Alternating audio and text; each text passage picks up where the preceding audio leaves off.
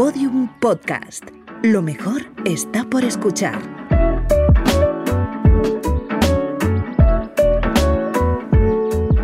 El podcast de Cristina Mitre, Summer Edition. Una producción de Podium Podcast con la colaboración de Sensilis.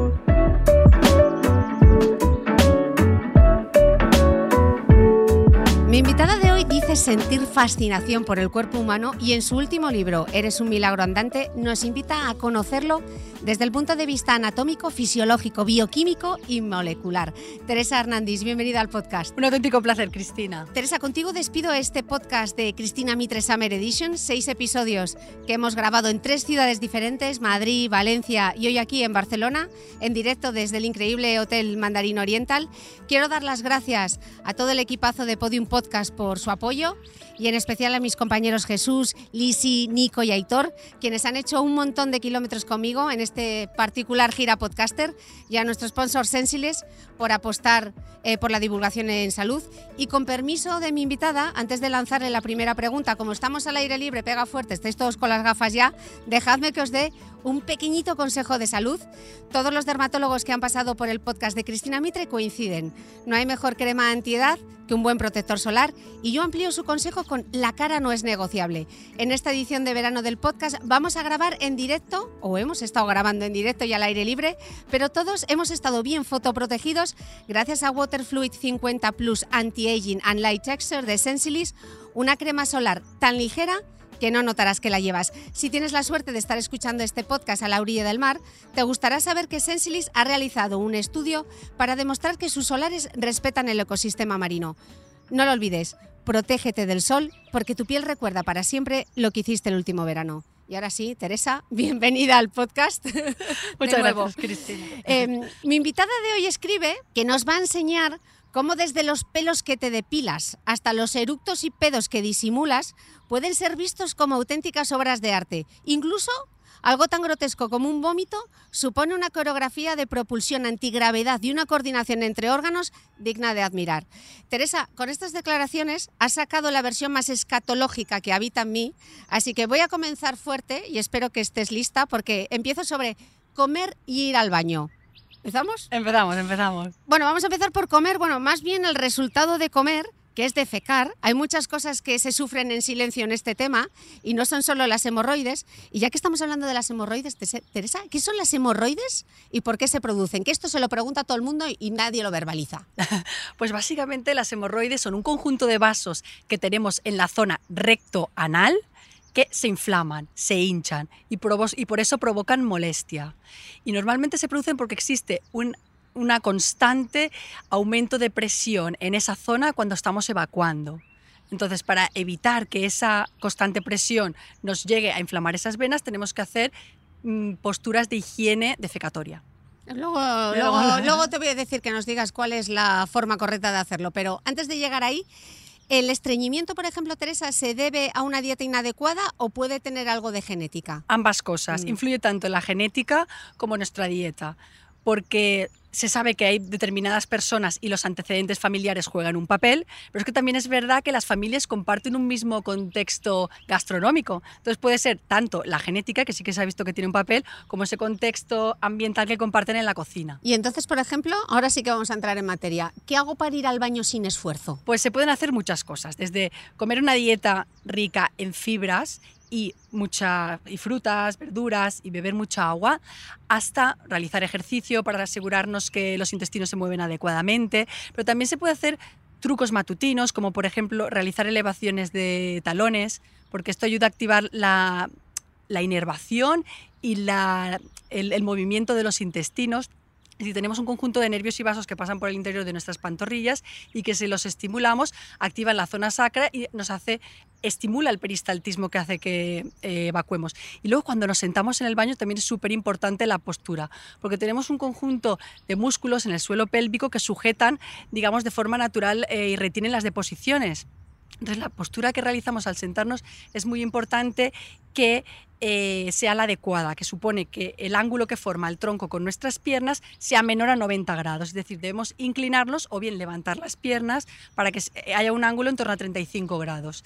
Y o sea, si estamos sentados, como poner las piernas así sobre un taburetillo. Perfecto. Puede ser, ¿no? Eso es lo Y lo de los talones es ponernos así encima de los, de los talones y eso cuánto tiempo tenemos que hacer. Pero eso para activar el reflejo defecatorio, para activarlo. Pues hasta que te lo notes. Pero es como ir a correr o moverse, es decir, estamos movilizando la linfa, activando los nervios para que se active el peristaltismo. Bueno, yo tenía que haber conocido todos estos trucos antes de las maratones, que estamos como pues obsesionados con ir al baño, lo llego a saber y voy todo el día con los talones. Sí, sí, sí. Bueno, es que claro, eh, precisamente también te estimula tanto la maratón, no solo por el movimiento de la cinética de, de correr, sino porque estás activando ese movimiento de linfa y de nervios que pasan por la zona sacra. Bueno, runners del mundo, ya sabéis lo que tenéis que hacer, os paseáis por el pasillo con los talones antes de Sí, para con poder ir al hacia afuera. Y con las putas hacia afuera. Ok, apuntado. Ya hemos visto cómo defecar. Y por ejemplo, cuando tienes ahí la tripa como súper hinchada, tienes ese gas ahí doloroso que no eres capaz de sacarlo de tu cuerpo, ¿qué haces? Pues a ver, el aire tiende a ir hacia arriba, ¿no? Es menos denso. Entonces lo que hay que hacer es eh, realizar posturas en nuestro cuerpo que, facilite, que faciliten esa evacuación de los gases. Pues ya sea posturas invertidas, la postura de la rana o incluso en la cama tumbados boca abajo que la zona de nuestro culete quede como más elevada que el resto del cuerpo. Y así se facilita que el gas vaya hacia arriba y salga. O sea, hacer el pino para tirarte un pedo. bueno, pino, el clavo, hay tropecientas posturas de yoga que facilitan que salga. Es cuestión de física, ¿no? El aire va hacia arriba, pues ponte de forma que eso salga hacia arriba. Apuntado queda. Y, por ejemplo, cuando te rugen las tripas, ¿Por qué rugen las tripas? Ay, es que tengo hambre. ¿Eso es por hambre o no es por hambre? Realmente no. Lo que ocurre es que, bueno, esto tiene un nombre científico, el rugir de las tripas se conoce como borborismo, que yo creo que ya un poco recuerda el ruido que hace, ¿no? borborismo es el término científico. Y esto... Eh, nuestros intestinos están rodeados por músculo liso y este músculo liso está continuamente eh, contrayéndose en oleadas, causando una onda que se conoce como peristaltismo. Esta onda peristáltica es la que empuja tanto el bolo alimenticio como la saliva, los restos de jugos gástricos y las bacterias en dirección a su evacuación al ano. Pues esta onda está sucediendo en todo momento, tengamos o no tengamos comida. En el caso de que no tengamos comida, esta onda también está movilizando aire y ese eh, movimiento de aire con el movimiento de la onda peristáltica en el abdomen vacío suena más y por eso se escucha como ese rugido, básicamente porque hace eco, las tripas están vacías y, se escucha este borborismo. Vale, has mencionado justo al empezar la entrevista lo bueno que es la fibra, que, cuánto nos hablaron de la fibra, pero realmente cómo actúa. ¿Toda la fibra que comemos es igual? ¿Es lo mismo tomarte una avena o un osolbrán que, que tomarte una manzana? Pues realmente no. Fundamentalmente hay dos tipos de fibras, la soluble y la insoluble. La fibra soluble es aquella que retiene agua. Es la que encontramos en las gomas, las mucinas, las, las pectinas, los mucílagos. Es decir, ¿os habéis fijado cuando ponemos chía a hidratar que se forma como una especie de gel? Esa es la consistencia de la fibra soluble. Cuando la fibra soluble entra en nuestro intestino, absorbe agua y esta absorción de agua hace que se ralentice el vaciado gástrico, entonces la comida pasa más tiempo en el estómago y llega antes la señal de saciedad a nuestro cerebro no necesitamos comer tanto. Y por otro lado, esto hace que la liberación de esa fibra soluble que forma como unos geles en nuestro interior dificulta la absorción de nutrientes, con lo que nos, disminuye los picos de glucosa y de insulina y, y, hace que el tránsito sea adecuado. Y esta fibra además es fermentable por las bacterias colónicas, tiene un efecto prebiótico porque facilita el crecimiento de nuestra flora. Entonces, por un lado está esta fibra soluble que la encontramos en legumbres, en frutas, en verduras, en semillas, etc. Luego está la fibra insoluble, que son los derivados de la celulosa. La celulosa son moléculas de glucosa que están unidas y que no digerimos, somos incapaces de romper. Y esto se comporta como un estropajo. Esto no absorbería agua, pero lo que hace es como un estropajo que va lavando todo el intestino y va limpiando de recovecos y es también lo que aumenta el bolo fecal y hace que evacuemos de forma eh, sin esfuerzo, etc. Entonces, tanto la soluble como la insoluble serían necesarias. Vale, y un misterio sin resolver. Eh, agárrate. Eh, ¿por qué cuando como espárragos huele la orina? Claro, pues porque los espárragos contienen una sustancia, una molécula que es el ácido asparragúsico, que, es decir, la orina realmente es el filtrado de nuestra sangre. Entonces, eh, todo lo que comemos pasa eh, digamos, hay un metabolismo de primer paso que pasa por nuestro hígado. Es decir, todo lo que comemos pasa por nuestro hígado. Y este ácido asparagúsico que se libera de los espárragos pasa por nuestro hí- hígado y ahí se transforma en compuestos volátiles. Compuestos volátiles son sustancias que cuando entran en contacto con el aire se evaporan. Entonces, estos compuestos volátiles están en sangre. Cuando la sangre se filtra a nivel de nuestros riñones, pasa a formar parte de la orina y cuando meas, estos compuestos volátiles se evaporan y somos capaces de olerlos. Lo que ocurre es que hay muchas personas que no los pueden oler porque mm, el sentido del olfato es una cosa que va en regresión en nuestra especie. O sea, no se lo huele, pero sí que huele. Sí, sí, claro, no se lo huele, pero huele porque la, la sustancia está ahí. Ay, qué gracia. Y es que Eh, sí, nuestro hígado es un gran metabolizador, es, es como un laboratorio de química que está continuamente transformando todas las sustancias que le llegan. Bueno, sigo con el pis, que me da mucho tema. Eh, ¿Por qué a veces la orina es más oscura por la mañana que por la noche?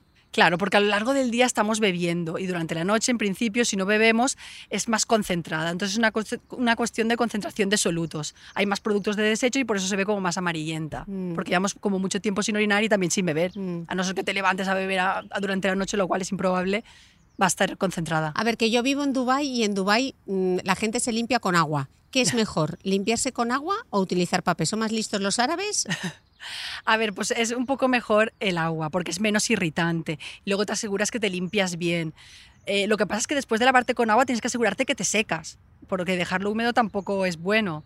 Entonces, bueno, eso ya son preferencias personales, pero lo ideal es que tú cuando, aunque te laves con papel, está bien luego utilizar agua para asegurarte que eliminas todas las bacterias, un poquito de jabón suave y lo dejas seco. Eso es Pero lo ideal. toallitas húmedas no. Yo creo que las toallitas húmedas pueden irritar también a largo plazo. Lo puedes utilizar puntualmente, obviamente no siempre te puedes hacer un, un lavado Mm. o una ducha anal, entonces en ocasiones pueden ir bien, pero no de continuo. Mm. ¿Y por qué algunas mujeres cuando tienen la regla experimentan la diarrea? Esto mm, es más común de lo que parece, ¿no? Sí, sí, sí, sí. Es muy común pues porque durante la menstruación se liberan un conjunto de de moléculas llamadas prostaglandinas que actúan sobre el músculo liso de las paredes del útero. Por eso se contrae, digamos, y se libera la menstruación, porque hay como un estímulo, estímulo mecánico que hace que se, las paredes del útero se suelten y caiga la, la, menstruación. Pues esto puede afectar localmente a los intestinos, haciendo que también se active el peristaltismo, porque al final todo, todo es músculo liso, paredes de músculo lísido que se contraen tanto en el útero para provocar la menstruación como en el colon para, para facilitar, o, eh, la, en este caso, producir diarrea, porque hay también un aumento de, de esta onda peristáltica que hace que salga eh, las heces con una mayor fluidez. Para cerrar este primer eh, slot de preguntas, ¿se puede tener el metabolismo vago? Y si es así, ¿uno puede acelerar su metabolismo o eso no es tan fácil? Pues el metabolismo es un término que tiene un, un significado eh, variado. Empezamos por la parte bioquímica. El metabolismo es el conjunto de reacciones químicas que acontecen en nuestro interior y que nos permiten transformar todo lo que comemos en otras moléculas, en otras sustancias, que al fin van a constituir los bloques de nuestro cuerpo. Pero también la energía que nos permite sobrevivir. Entonces, eso es un metabolismo, digamos. Ese metabolismo es, ocurre 365 días, 24 horas al año. ¿Por qué? Porque necesitamos eh, que nuestras células se dupliquen, mantener los niveles de presión arterial, la glucosa sanguínea. Necesitamos mantener todo nuestro cuerpo vivo, funcionando, la respiración, los latidos cardíacos, incluso la producción de gametos sexuales. Y todo esto tiene un coste de energía y esto es el metabolismo basal. Este conjunto de kilocalorías que se queman sin hacer nada. Entonces, ¿Qué ocurre? Que hay determinadas situaciones fisiológicas que pueden aumentar este metabolismo. Cualquier cosa que nos lleve, nos separe de nuestro estado de equilibrio o de balance está activando nuestro metabolismo. Es decir, exponernos al frío va a activar nuestro metabolismo porque necesitamos calentarnos. Lo mismo si nos exponemos al calor, necesitamos refrescarnos. Todo esto está activando mecanismos de regulación homeostática. La homeostasis es esta eh, regulación fisiológica que tenemos en nuestro cuerpo. Incluso el hacer ejercicio también está activando enormemente el gasto basal. Incluso el post-ejercicio, porque necesitamos que el cuerpo vuelva a nuestro estado de preejercicio, la lactancia, el embarazo. Es decir, hay un conjunto de situaciones fisiológicas y patológicas que hacen que cambie nuestro metabolismo, incluso que lo pueda aumentar. Incluso hay alimentos que como hacen aumentar nuestro gasto cardíaco, como el café, el té o el chocolate, también hacen aumentar el metabolismo basal. Y, y esto hace que tenga un efecto termogénico. Incluso nuestra propia composición corporal cambia el metabolismo basal, porque la grasa no quema calorías por, por- por estar en nuestro cuerpo, sin embargo el músculo sí. ¿Ves? Por eso yo insisto tanto en que hagan entrenamiento de fuerza. Así es. Claro. Eh, el entrenamiento de fuerza es fundamental porque aumentar la proporción de músculo en nuestro cuerpo hace que en condiciones basales quememos más ca- kilocalorías. A mayor proporción de músculo, mayor quema basal. En tu libro también explicas que hemos venido al mundo a relacionarnos y a comunicarnos y en eso importa mucho nuestra cara y nuestras expresiones. Así que vamos a empezar por los ojos, que dicen que son el espejo del alma, y te quiero preguntar, Teresa, eh, ¿de qué están hechas las lágrimas? ¿Y se sabe por qué lloramos de pena, pero también de alegría o agradecimiento? ¿Son iguales esas lágrimas? Pues realmente no, y es muy curiosa la, ciencia detrás de ello. Pues las lágrimas básicamente es eh, el plasma de nuestra sangre filtrado y modificado por las glándulas lacrimales que tenemos en la parte exterior, en la cuenca del ojo. Y, y este fluido lagrimal, digamos, tenemos tres tipos de lágrimas. Las basales, que son las que están continuamente lubricando la superficie del ojo, las reflejas, que son las que se producen cuando entra alguna sustancia, alguna motilidad de polvo, o la cebolla que está irritando la superficie ocular. Estas serían las lágrimas reflejas y luego están las lágrimas de la emoción. ¿Qué ocurre? Que se ha visto que estas tienen una composición diferente. Son más ricas en proteínas y se ha visto que tienen también hormonas, como por ejemplo, bueno, eh, prolactina, eh, la hormona adrenocorticotropina, etc. Y se ha visto que tienen este incremento en la proporción de proteínas porque hace que desciendan más o sea, este, este incremento hace que desciendan más lentamente por nuestra cara. Y esto se piensa que puede tener una función de arropamiento social. Es decir, cuando tú ves a alguien llorar, en ese lloro social, si le arropas, es como que ese lloro ha valido la pena, porque el consuelo social nos reconforta muchísimo. Yo, mira, me estás contando esto y lo que estoy pensando es cómo han hecho, cómo demonios han hecho un ensayo clínico para saber, o sea, quién era el grupo de control, cuál era el sujeto, cómo habrán investigado esto. Pues han visto que la velocidad de las lágrimas que caían, si eran emocionales, bueno, primero han visto que la composición era mucho más rica en proteínas, las lágrimas emocionales respecto a las otras dos. O sea, si lloras por una cebolla, las lágrimas caen muy rápido. Si lloras porque te han roto el corazón o por, por un desengaño, pues las lágrimas caen más lentamente. Y esto despierta el arropo social y te hace sentir bien, porque al fin y al cabo se dice que lloramos porque cuando éramos niños no éramos, no éramos capaces de expresarlo con palabras y conseguíamos la atención de nuestra madre. Entonces, la función de llorar está muy relacionada con el arropo social. De hecho, si lloras eh, y no te arropa, no sientes el mismo consuelo. No ha sido igual de efectivo llorar. Pues chica, a mí de vez en cuando pegarme una buena llorerina eh, en la intimidad a mí me consuela mucho. Bueno, también, también es verdad, es como el que libera tensiones. Es que también hay otra teoría científica que dice que parte de esas hormonas que nos están como sobresaturando salen por las lágrimas. Qué interesante. Sí, Eh, bien. Teresa, la heterocromía, es decir, eso de tener un ojo de cada color, ¿puede deberse a la genética, eh, pero no puede deberse a otras causas? ¿Qué más puede provocarlo? Sí, pues resulta que el color de nuestro iris viene determinado por unos mel- melanocitos que están produciendo melanina. Entonces, de hecho, los ojos azules es porque no tienen melanina, los vemos azules, pero en realidad son blancos. Es decir, están formados por fibras de colágeno blancas que dispersan la luz azul. Es decir, el cielo es azul por el mismo motivo porque los ojos son azules, porque la, luz azul es la más fácilmente dispersable. Entonces, por eso los ojos se ven azules. Entonces, lo que ocurre en gentes que tienen un ojo, en personas que tienen un ojo de cada color, es porque tienen bien un defecto genético en alguno de los dos ojos, que no se, la melanina no se produce de forma adecuada, o como en el caso, por ejemplo, eh, podemos apreciar un diferente color porque hay un diferente tamaño de la pupila. Entonces, en un ojo funciona bien y en otro no. Por ejemplo, David Bowie es un icono famoso por tener cada ojo de un, color diferente, pero no por constitución genética, genética, sino porque un ojo tenía su color normal, que es el azul, y el otro lo que sufrió es un puñetazo, que lo que hizo es que su pupila ya no controlara sus niveles de, eh, de contracción y estuviera siempre dilatada. Y por eso se veía con un color oscuro. Pero fue por un puñetazo porque ya no responde bien el nervio a la apertura y el cierre de la luz para controlar la pupila. Entonces la pupila se veía grande y se veía como un ojo oscuro. Pero era eso, por un puñetazo recibido y porque la pupila ya no se contraía. Qué gracia. Eh, a ver si me, hablando de los ojos, a ver si me puedes explicar algo. Yo soy miope y siempre he pensado que como era miope me iba a librar de no tener que hacer este gesto, pero es que ahora me veo alejando el móvil porque no lo veo. ¿Cómo es posible que un miope termine con presbicia? Pues a ver, los miopes lo que ocurre es que tenemos eh, el punto focal más cerca.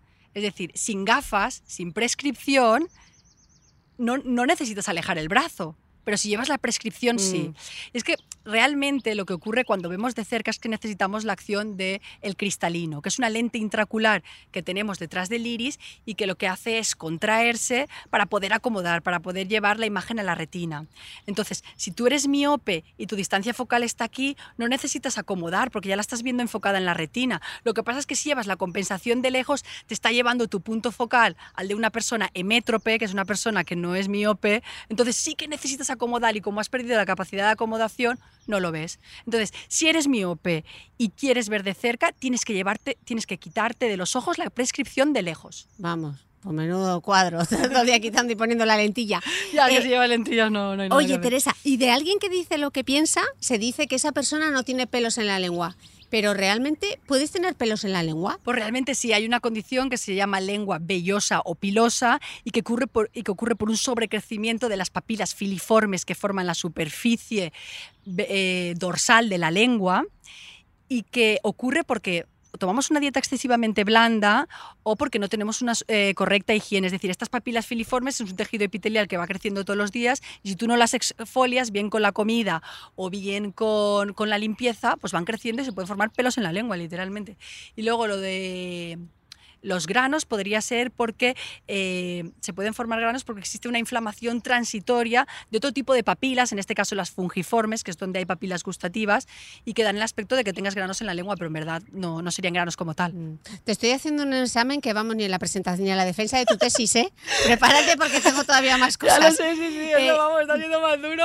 Yo sigo con los pelos, que estoy obsesionada con los pelos. Después de los pelos de la lengua, ¿por qué hay pelos en las orejas? Pues básicamente porque tenemos folículos pilosos en la dermis de las orejas. Pero es que al fin y al cabo todos los pelos que tenemos en nuestro cuerpo juegan una, una- una función protectora. Es decir, si tenemos pelos es porque están protegiendo de la entrada de microorganismos, de pelos, es decir, están filtrando lo que entra en ese orificio.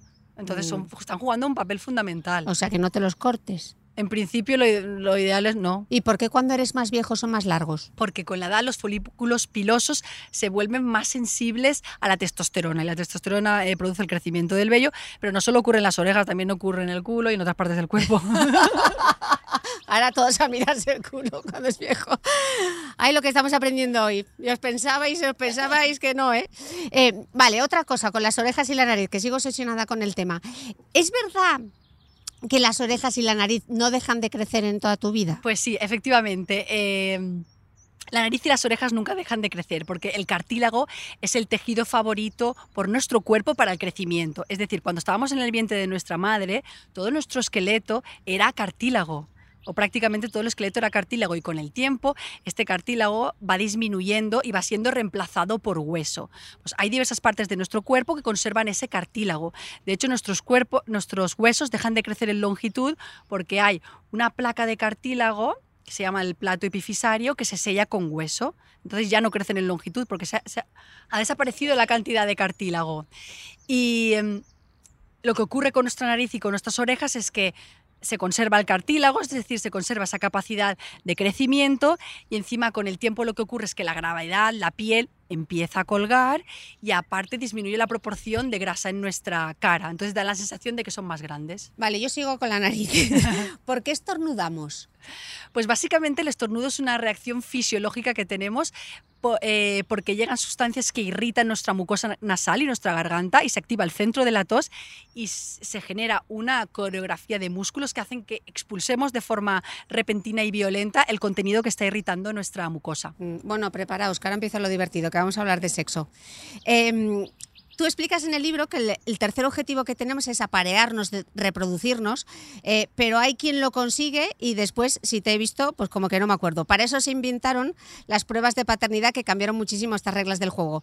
¿Cómo se hace? Vamos a jugar al CSI. ¿Cómo se, cómo se hace una prueba de, paternidad? ¿Es igual la técnica para identificar al padre o a la madre? Eh, ¿O no? Pues realmente sí. Las pruebas de paternidad se hacen eh, secuenciando nuestro ADN. Entonces tú coges una muestra muy chiquitita de, de- de las células de la persona y extraes el ADN y lo amplificas. Y luego analizas unas determinadas zonas que se conocen como microsatélites, que básicamente son repeticiones cortas de una secuencia de ADN.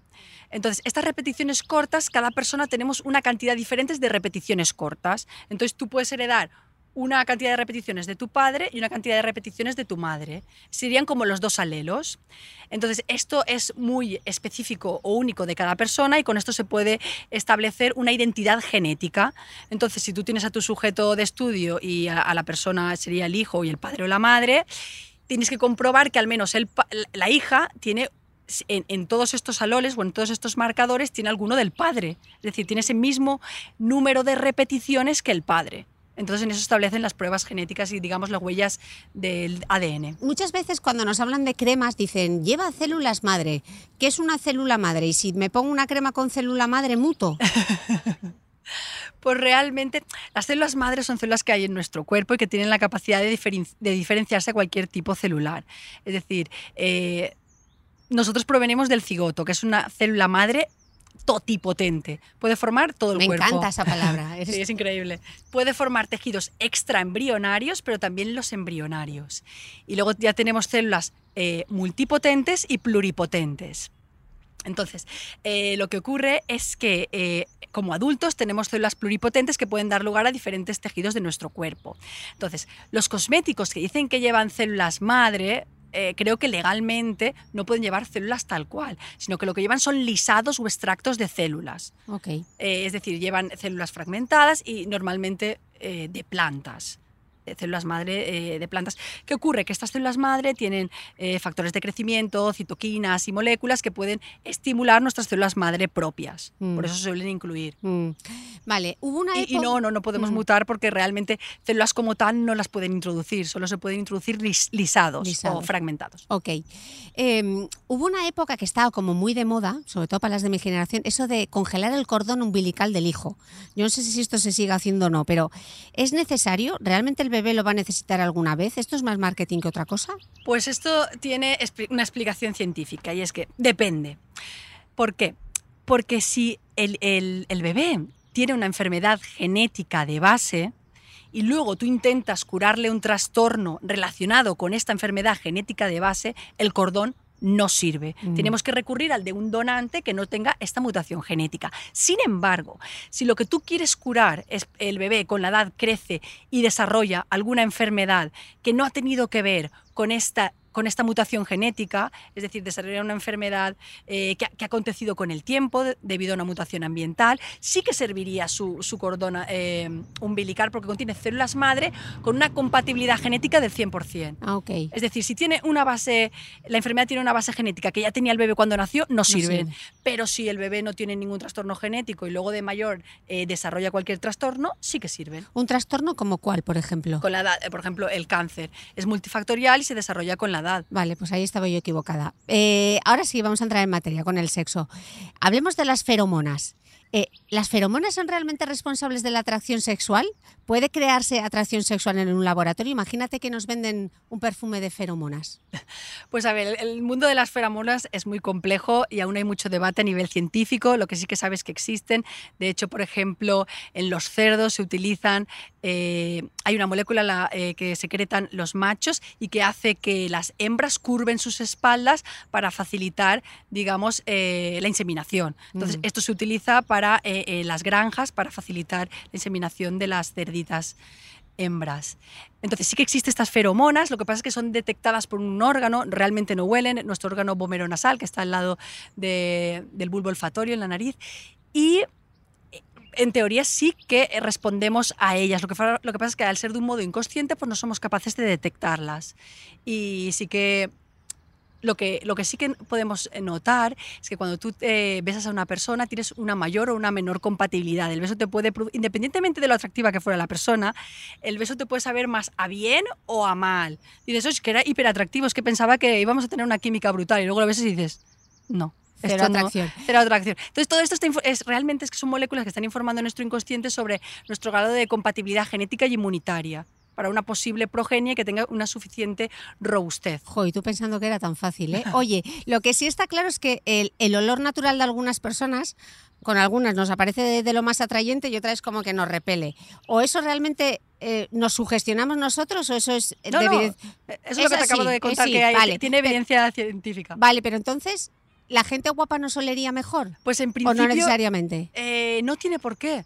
Porque eh, realmente estás detectando eh, el, el olfato es independiente de la vista, aunque luego tú te puedes hacer una imagen mental de eso, pero no tiene por qué. El otro día, cuando estaba grabando en, en Madrid, eh, Patri psicóloga mencionó el coreorgasmo. ¿De verdad se puede producir un, un orgasmo al entrenar el core? Pues realmente lo han descrito algunas mujeres. Yo personalmente no lo he experimentado, tengo que decirlo. Pero sí que se ha descrito.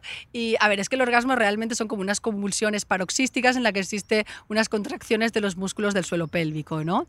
Y digamos que esto se produciría porque existe una estimulación de los nervios sacros.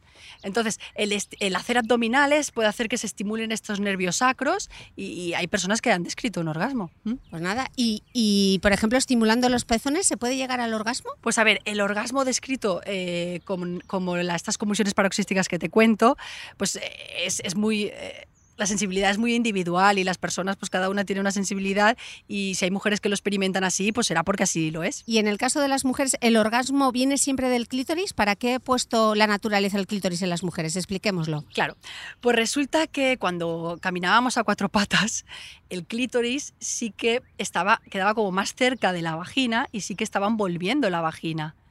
Pero cuando pasamos al bipedismo, eh, se alejó un poquito. Entonces, eh, en tanto y cuanto el clítoris está un poco más alejado de, la vagina, hace que eh, con la penetración no muchas veces se alcance, o, dependiendo, no todas las mujeres alcancen el orgasmo. Eh, bueno, ya que estamos en la cama, Teresa, vamos a hablar eh, de dormir, algo a lo que dedicamos gran parte de nuestra vida. Dices en el libro que, que dormir desnudo, esto me ha encantado, dormir desnudo te hace adelgazar porque mantener la temperatura corporal consume energía. Además dices que evita infecciones y una mala circulación. Explícanos esto y dinos entonces para qué demonios nos hemos inventado los pijamas. Efectivamente, bueno, es lo que te comentaba antes, es decir, cualquier situación que modifique el estado basal o la miostasis de nuestro cuerpo nos va a hacer consumir calorías. Entonces, si tú duermes, duermes desnudo, tienes que calentar tu cuerpo y, y por esto mismo eh, estás consumiendo kilocalorías, aparte de que favoreces eso lo que has mencionado. Mm. Pues los inventamos por, por, como cualquier otra cosa. En invierno cuando hace frío te apetece abrigarte, bueno, pues puedes ponerte el pijama o simplemente dormir sin pijama, pero taparte bien. Uh -huh. ¿Y en invierno el metabolismo es más rápido? Sí, ¿no? Pues lo que nos has explicado antes, como hace más frío. Necesitamos calentarnos. Mm. Uh -huh. Eh, pregunta del millón. ¿Es, es normal, o, ocurre así, es normal levantarte más alto que cuando te vas a dormir? ¿Eso de que creces mientras duermes es verdad? Sí, realmente sí, porque nuestra columna vertebral está formado, los discos intervertebrales eh, tienen proteoglicanos, que son sustancias que retienen el agua y con, eh, y con el con la gravedad, a lo largo del día van perdiendo esta agua, se van achatando, entonces se comprimen y nos levantamos un poquito más alto todos los días. Eh, Teresa, la doctora Molina, que también le hice un test eh, rápido como, como a ti, nos explicó que para las arrugas era mejor dormir boca arriba, qué cosa más incómoda. Eh, entonces, por cuestión de salud, si no podemos dormir boca arriba, ¿qué es mejor? ¿Dormir sobre el lado derecho o dormir sobre el lado izquierdo? Pues la ciencia dice que dormir sobre el lado izquierdo. De hecho, eh, los que hemos, las que hemos estado embarazadas, cuando teníamos la gran tripota, siempre decían, ponte hacia el lado izquierdo, fundamental. ¿Por qué? Porque nuestro sistema digestivo es asimétrico, nuestro sistema circulatorio también es asimétrico.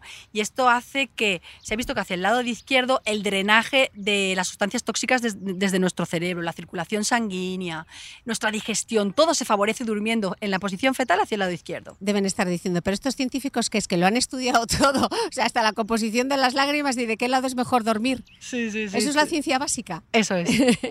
eh, ya que seguimos durmiendo, ¿por qué rechinamos los dientes y por qué algunos tenemos bruxismo? Claro, pues es una forma de, liber, de liberar tensión por las noches, que, que, se revela aquí en la zona del masetero y hace que, pues eso, que vibren los dientes y rechinen. Uh -huh. ¿Y, ¿Y, las bolsas en los ojos por qué se producen? Sí, esto es muy curioso porque yo siempre explico que el sistema linfático es el gran desconocido. Nadie uh -huh. dice, me duele la linfa. Y yo cuando lo cuento en medicina, la verdad que la gente se asombra. Es decir, el, nuestro sistema circulatorio está formado por dos redes de vasos. Uno es el sanguíneo, que es un circuito cerrado movilizado por el corazón, y otro es el sistema linfático, que también es una red de vasos que está abierta. Está abierta en los tejidos y que está continuamente recolectando el tejido, el líquido que hay en el tejido. Y no hay nadie que la mueva. Es decir, el sistema linfático es esta red de vasos que está abierta encima y que no hay nada que la empuje. Son nuestros propios músculos extrínsecos, nuestro propio cuerpo, el que moviliza la linfa. Entonces, ¿qué ocurre? Cuando andamos, cuando, cuando estamos dormidos y no nos movemos, empieza a acumularse líquido, pero en las bolsas de nuestros ojos, cuando vamos mucho rato en avión se acumula en la parte inferior de nuestras piernas. Es porque no hay nada que movilice la linfa, solo son nuestros músculos extrínsecos. Entonces cuando te levantas y empiezas a parpadear, empiezas a mover los ojos, es cuando se moviliza esa linfa, ese líquido que básicamente vuelve a la circulación general a nivel de nuestras clavículas. Es decir, la unión del sistema linfático eh, con el sanguíneo se produce aquí a nivel clavicular y ahí es donde existe el retorno de la linfa a la sangre y esa recirculación. Claro, por eso cuando te dan un buen masaje linfático de verdad es por aquí donde te masajean. Claro. Sí, sí, sí. Em, hemos hablado en este podcast, de hecho en, en, el primer podcast que grabamos en Madrid sobre la cronodisrupción, los ritmos circadianos, me pregunto entonces, ¿un ciego cómo hace Teresa para establecer esos ritmos circadianos si no ve la luz del sol? Claro, pues depende de los tipos de ceguera. Hay unas cegueras que son totales, que los ciegos realmente no ven nada, pero ni siquiera de forma inconsciente, que, básicamente se intentan adaptar a, normas y a, condicionantes sociales. Y lo que hacen es tomar melatonina, dosis bajas, intentar seguir los ritmos circadianos que sigue la población por la hora y tal. Y aún así les cuesta muchísimo porque tienen hipersomnolencia diurnia e insomnio nocturno.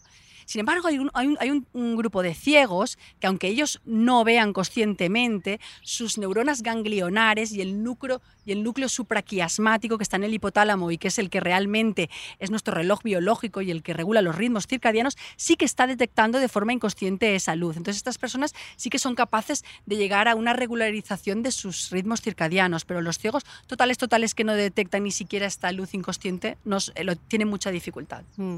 Eh, Teresa, es cierto que nuestro cuerpo no siempre funciona bien, pese a que es una máquina de alta precisión.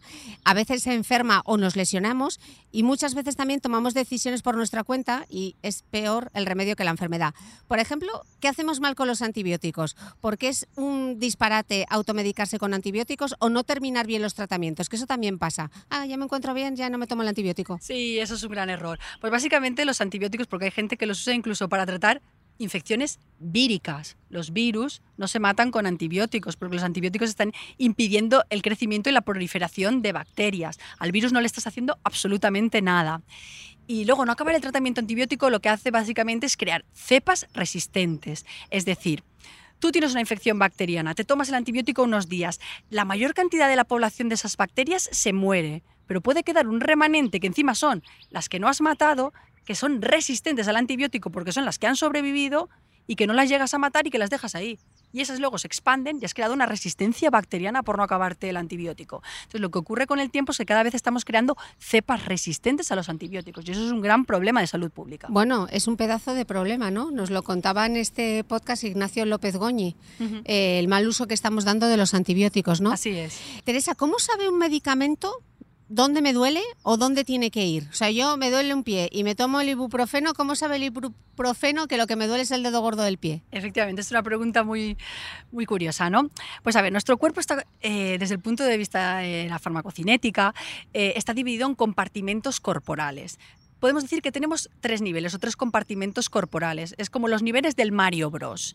Tenemos el nivel 1, es el agua, el agua plasmática, es decir, nuestra sangre. Ese sería el nivel 1. El nivel 2 sería el agua de los tejidos, es decir, llegar a los tejidos es un nivel de profundidad superior. Luego está el nivel 3, que es el nivel más profundo, que es el agua intracelular poder llegar al interior de las células. Es decir, no todos los fármacos alcanzan estos tres niveles. Y según el tiempo eh, que llegues o, el tiempo que permanezcas en el cuerpo, vas a alcanzar un nivel u otro.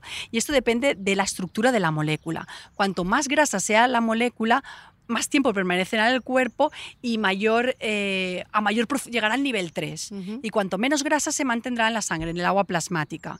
luego lo que ocurre es que los medicamentos están diseñados de una forma para que lleguen a su compartimento celular, es decir, o bien se queden en el torrente sanguíneo, o bien lleguen al tejido, o, bien lleguen incluso al interior de las células. Es decir, la propia estructura del, fármaco hace que, que, que llegue a un determinado compartimento por sus características de solubilidad, de afinidad con las grasas, de afinidad con los tejidos. Luego hay otra condición que es la inflamación, que hace que la zona que, donde esté el daño tenga un mayor flujo de sangre y por eso llega más medicamento a esa zona. Y encima hay una mayor permeabilidad en ese tejido. Es decir, un mayor flujo de sangre con una mayor permeabilidad capilar hace que llegue más fármaco a ese tejido y Mm. se elimine la inflamación o el dolor mucho antes. Mm, Bueno, seguimos, con, seguimos con el coronavirus porque eh, sigue ahí, o sea que no podemos sacarlo de la conversación. ¿Por qué eh, ese mismo virus causa distintos síntomas a distintas personas? ¿Es normal o eso es una cosa rara del coronavirus? Porque alguien que pilla el COVID tiene unos síntomas y otra persona completamente diferentes. Esto es totalmente normal. Eh, los virus eh, provocan una variedad de respuestas en diferentes personas, porque todos tenemos una constitución genética diferente, una idiosincrasia diferente. Y lo que ocurre es que también hay muchos factores que afectan a cómo respondemos a un virus, lo mismo que, los factores que hacen que respondemos diferente a un medicamento. Y es eh, cómo nos encontremos. Incluso las variaciones genéticas y la carga viral, Mm. es decir, la cantidad de virus que nos lleva. No es lo mismo que, te- que hayas inhalado unas pequeñas gotitas que te hayas tragado el estornudo entero de una persona infectada. Es decir, la carga viral es muy importante. Y otra pregunta, ¿por qué cuando voy al médico me mira la lengua? ¿Qué es lo que le dice al médico mi lengua? Pues la lengua es un tejido como muy transparente y aparte que tiene una tasa de proliferación súper elevada. Entonces cualquier defecto nutricional o cualquier eh, alteración en nuestra salud se va a reflejar en la superficie de nuestra lengua, precisamente porque eso tiene una tasa de renovación súper elevada. Seguro que a más de uno aquí le han quitado el apéndice. ¿Por qué nos quitas en el apéndice si realmente, ¿para qué está ahí? Si no sirve para nada. Y luego solo nos da problemas. Pues el apéndice es un órgano vestigial, al igual que eh, las muelas del juicio y el coxis. Pero recientemente se ha visto que, puede jugar un papel como reservorio de bacterias beneficiosas, porque de hecho se ha visto que personas que lo tenían extirpado pueden tener una mayor propensión a mm, enfermedades colónicas. Entonces ahora no se ha visto que no es tan vestigial, sino que realmente sí que juega una función de reservorio de bacterias. Pregunta el millón, ¿el bazo para qué sirve? Pues el bazo es un gran reservorio de células linfáticas y aparte es el cementerio de los glóbulos rojos. Es decir, el bazo está continuamente filtrando sangre y desechando los glóbulos rojos viejos que han perdido flexibilidad. Y luego, por otro lado, hay una gran cantidad de sistema inmune en el bazo a la espera de responder frente a- al ataque de un patógeno, de una Y bacteria. cuando etcétera te lo quitan, pues tienen otros, otros órganos linfáticos toman el relevo en la respuesta inmune y, digamos que eh, los glóbulos rojos que, que morían en el, en el bazo pues pueden morir en otras partes del cuerpo en las que hay capilares muy estrechitos y como no pueden soportar digamos estas fuerzas tensionales de doblarse o no caben, también se rompen. un consejo práctico porque seguro que muchos lo hacemos mal. ¿Cómo se desinfecta realmente una herida? Pues eh, con agua y jabón es lo mejor. Eh, eso es la, la fo- forma más práctica, más sencilla y más rápida. Y luego po- podemos utilizar clorexidina o povidona iodada. Lo que, había que, lo que habría que evitar serían el alcohol, porque es irritante, y también el agua oxigenada, porque el agua oxigenada lo que hace es eh, irritar, incluso puede provocar la muerte de las células que, que están, que están en la herida. ¿Y por qué cuando te pones el agua oxigenada te sale así como una espumilla blanca? Eso es porque en nuestro tejido tenemos una enzima que se llama es la catalasa, que lo que hace es transformar el agua oxigenada o el peróxido de hidrógeno en agua más oxígeno. Y este oxígeno es el que forma las burbujitas. Oye, Teresa, ¿un, un beso lo cura todo? ¿Hay algo de ciencia detrás de esa creencia popular? Pues es que realmente, eh, aparte del efecto placebo que tiene el beso, Y, calmante, eh, y luego las palabras, ¿no? Cura corazana, curito de rana, eh, pues la saliva tiene muchas sustancias curativas. De hecho, cuando te duele la garganta, nos dan caramelos o, y lo mejor que puedes hacer es salivar, porque la saliva lo que hace es, tiene un montón de sustancias antibacterianas, eh, analgésicas, tiene derivados de los opioides, tiene eh, sustancias cicatrizantes, es decir, nuestra saliva tiene propiedades curativas como Mm. tal. Teresa, hazme un favor, porque yo vuelo con medias de compresión y todo el mundo es como, pero Mitre, ¿por qué vuelas con medias de compresión? Explícaselo tú, eh, cómo funcionan las medias de compresión y, y por qué las utilizamos. Pues precisamente porque evitan que los vasos se distiendan excesivamente, los mantienen cerraditos y evita que se inflamen, que aparezcan varices, etc. Mm, Bueno, ya lo sabéis. Eh, Teresa, hay un montón de cosas más en el cuerpo que están por ahí por alguna razón, por algún motivo, aunque no sepamos cuál es. Así que prepárate porque voy a una lista buena para que me expliques por qué pasan todas estas cosas. Em, ¿Por qué tenemos hipo? ¿Por qué es tan molesto? ¿Sirve para algo el hipo? Pues el hipo resulta que es una descompensación del diafragma. El diafragma está continuamente ayudándonos a respirar. Eh, lo que ocurre es que en momentos se descompensa, bien por un susto, por una risa, por cualquier situación. Y, y lo que tenemos que hacer es aguantar la respiración para que aumente nuestra concentración de dióxido de carbono eh, en la sangre y en, y en la zona. Entonces esto hace que se relaje. Mm. ¿Y por qué tiritamos de frío o por miedo? Pues precisamente para generar temperatura corporal, con ese movimiento involuntario de los músculos generamos temperatura y nos calentamos. Mm. ¿Y los pies por qué huelen a queso? Pues porque realmente el sudor que tenemos eh, en nuestro cuerpo no huele, pero al entrar en contacto con las bacterias que tenemos en nuestro cuerpo sí que empieza a oler. Y las bacterias que tenemos en los pies son similares o iguales de las que se utilizan para fermentar el queso. O sea que el problema no son las zapatillas, son tus pies. Claro, son los pies, por Son los supuesto. pies siempre. Es la flora, es la microbiota que tenemos en los Mm. pies. Vosotros reíros, que luego los niños os preguntarán y no sabréis contestarles y ahora ya tenéis todas las... Hay que llevar a Teresa a las mesas, a las sobremesas. Espera, que voy a mirar qué dijo Teresa, que seguro que sabe contestarlo. Esto pasa, ¿por qué me huele más una axila que otra? Pues básicamente porque no nos lavamos igual, tampoco Vaya nos aplicamos. No somos 100% simétricos, luego somos diestros o incluso tenemos dominancia ocular, no somos simétricos. ¿Ves? Tengo que estar más centrada cuando me ducho. Ah, no. Eh, oye, Teresa, otra pregunta, a ver si esto me sabes contestar. Eh, ¿Por qué decimos que un disgusto amoroso te puede partir el corazón? ¿Realmente alguien te puede partir el corazón? ¿El corazón partido que decía Alejandro Sanz? ¿Eso es verdad o no? Pues sí que tiene base científica porque lo que ocurre es que ante cualquier desgracia o acontecimiento triste se puede producir una descarga fuerte de catecolaminas, que son unas eh, moléculas que hacen que algunos cardiomiocitos de nuestro corazón se, digamos, eh, mueran. Entonces esto pro- provoca como una pequeña lesión cicatricial que se puede observar eh, cuando se realiza un el- electrocardiograma. Se llama la miocar- miocardiopatía de Takotsubo. Madre mía. Suele ocurrir en los ventrículos. Sí, sí. ¿Y por qué me quedo afónica después de una noche de marcha? Bueno, porque básicamente lo que hacemos cuando estamos de marcha es que hablamos en zonas donde hay un ruido de base muy elevado y estamos forzando las cuerdas vocales excesivamente, luego a lo mejor también no bebemos lo que deberíamos y encima lo combinas con humo, con el humo del tabaco, con alcohol, pues todo contribuye a la deshidratación, a que las cuerdas eh, vocales no funcionen bien y a que eh, sufran y, y- y luego al día siguiente presentes disfonía. Sí. Y una, otra pregunta más. ¿Por qué llega un momento que yo dejo de oler mi perfume? Pues porque nuestro olfato es muy adaptativo, está preparado para que cuando nuestras neuronas eh, lleven mucho rato oliendo el mismo olor, dejen de olerlo. O sea que llega un momento, bueno, para algunas personas eso es bueno. Puede ser bueno y malo. Y bueno o malo, porque el que use un perfume que es una peste deja de olerlo y puede que se eche mucho más, ¿no? Hay que Así cambiar de perfume. Em, los calambres musculares, ¿por qué dan? Eso que estás de repente metido en la cama y se te suben los gemelos. Eso suele pasar eh, porque estamos deshidratados, no llega suficiente sangre, oxígeno, nutrientes al músculo y de repente aparece un, clara- un calambre. Sí, eh, suele ser muy molesto porque tienes que estirar el músculo y eso. Y las agujetas, Teresa, siempre se dicen, las agujetas, tómate un vaso de agua con azúcar que se te van todas las agujetas. O haz más ejercicio. La mejor receta para la agujeta es eh, hacer más sentadillas. Las agujetas son por no estirar bien. ¿Por qué se producen las agujetas? Las agujetas son microlesiones, pequeñas microroturas que ocurren, que ocurren a nivel de las fibras musculares y que hace que sintamos dolor al día siguiente. Entonces, lo mejor puede ser mantenernos hidratados, pero también realizar un poco de ejercicio moderado, porque eso restaura el flujo sanguíneo al músculo y ayuda a que estas microlesiones y microroturas se reparen cuanto antes. Mm.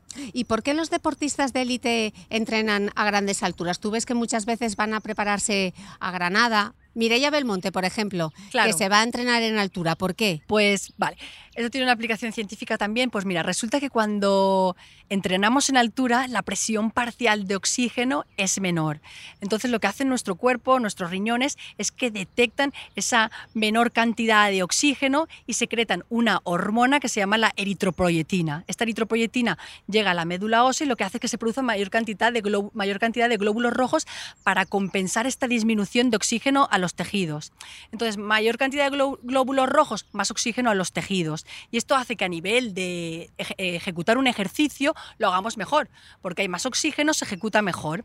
¿Y qué ocurre? Que cuando llegamos al nivel del mar tenemos una mayor concentración de eritrocitos, es decir, el hematocrito está más elevado. Entonces el ejercicio lo realizamos de forma más eficiente, porque nuestra sangre básicamente absorbe más oxígeno para llevar a los músculos. Teresa Hernández, ha sacado usted matrícula de honor en ese cuestionario que le he hecho. Creo que no te han hecho una entrevista tan difícil en los años de tu vida, pero te doy las gracias porque menudo examen que te he hecho. Eh, quien quiera seguir a Teresa, por favor, que se meta en su Instagram y también en TikTok, Lady Science, que nos explica un montón de cosas relativas a la, a la ciencia. Ojalá Teresa hubiese sido mi profesora de ciencias en el colegio. Creo que hubiese nacido una vocación científica en mí, porque chica, bien nos lo ha explicado todo, estas preguntas tan random que te he hecho. Qué lujazo poder conversar contigo aquí en, en Barcelona y hacerlo en directo con público. Teresa, millones de gracias. El placer ha sido mío, Cristina. Y a vosotros muchísimas gracias. Ya nos escucharemos de nuevo en septiembre. Gracias.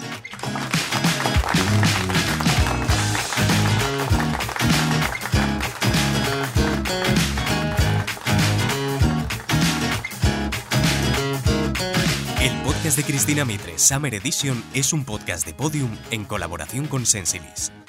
Dirección y guion, Cristina Mitre. Grabación y diseño sonoro, Elizabeth Bua. Jefe de proyecto y coordinador de producción, Jesús Blanquiño.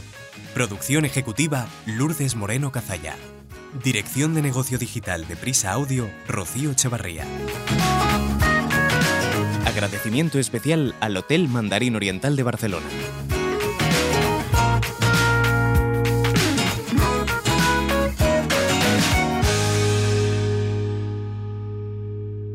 Escucha todos los episodios en Podium Podcast y en agregadores. Este episodio está disponible en vídeo en el canal de YouTube de Podium Podcast.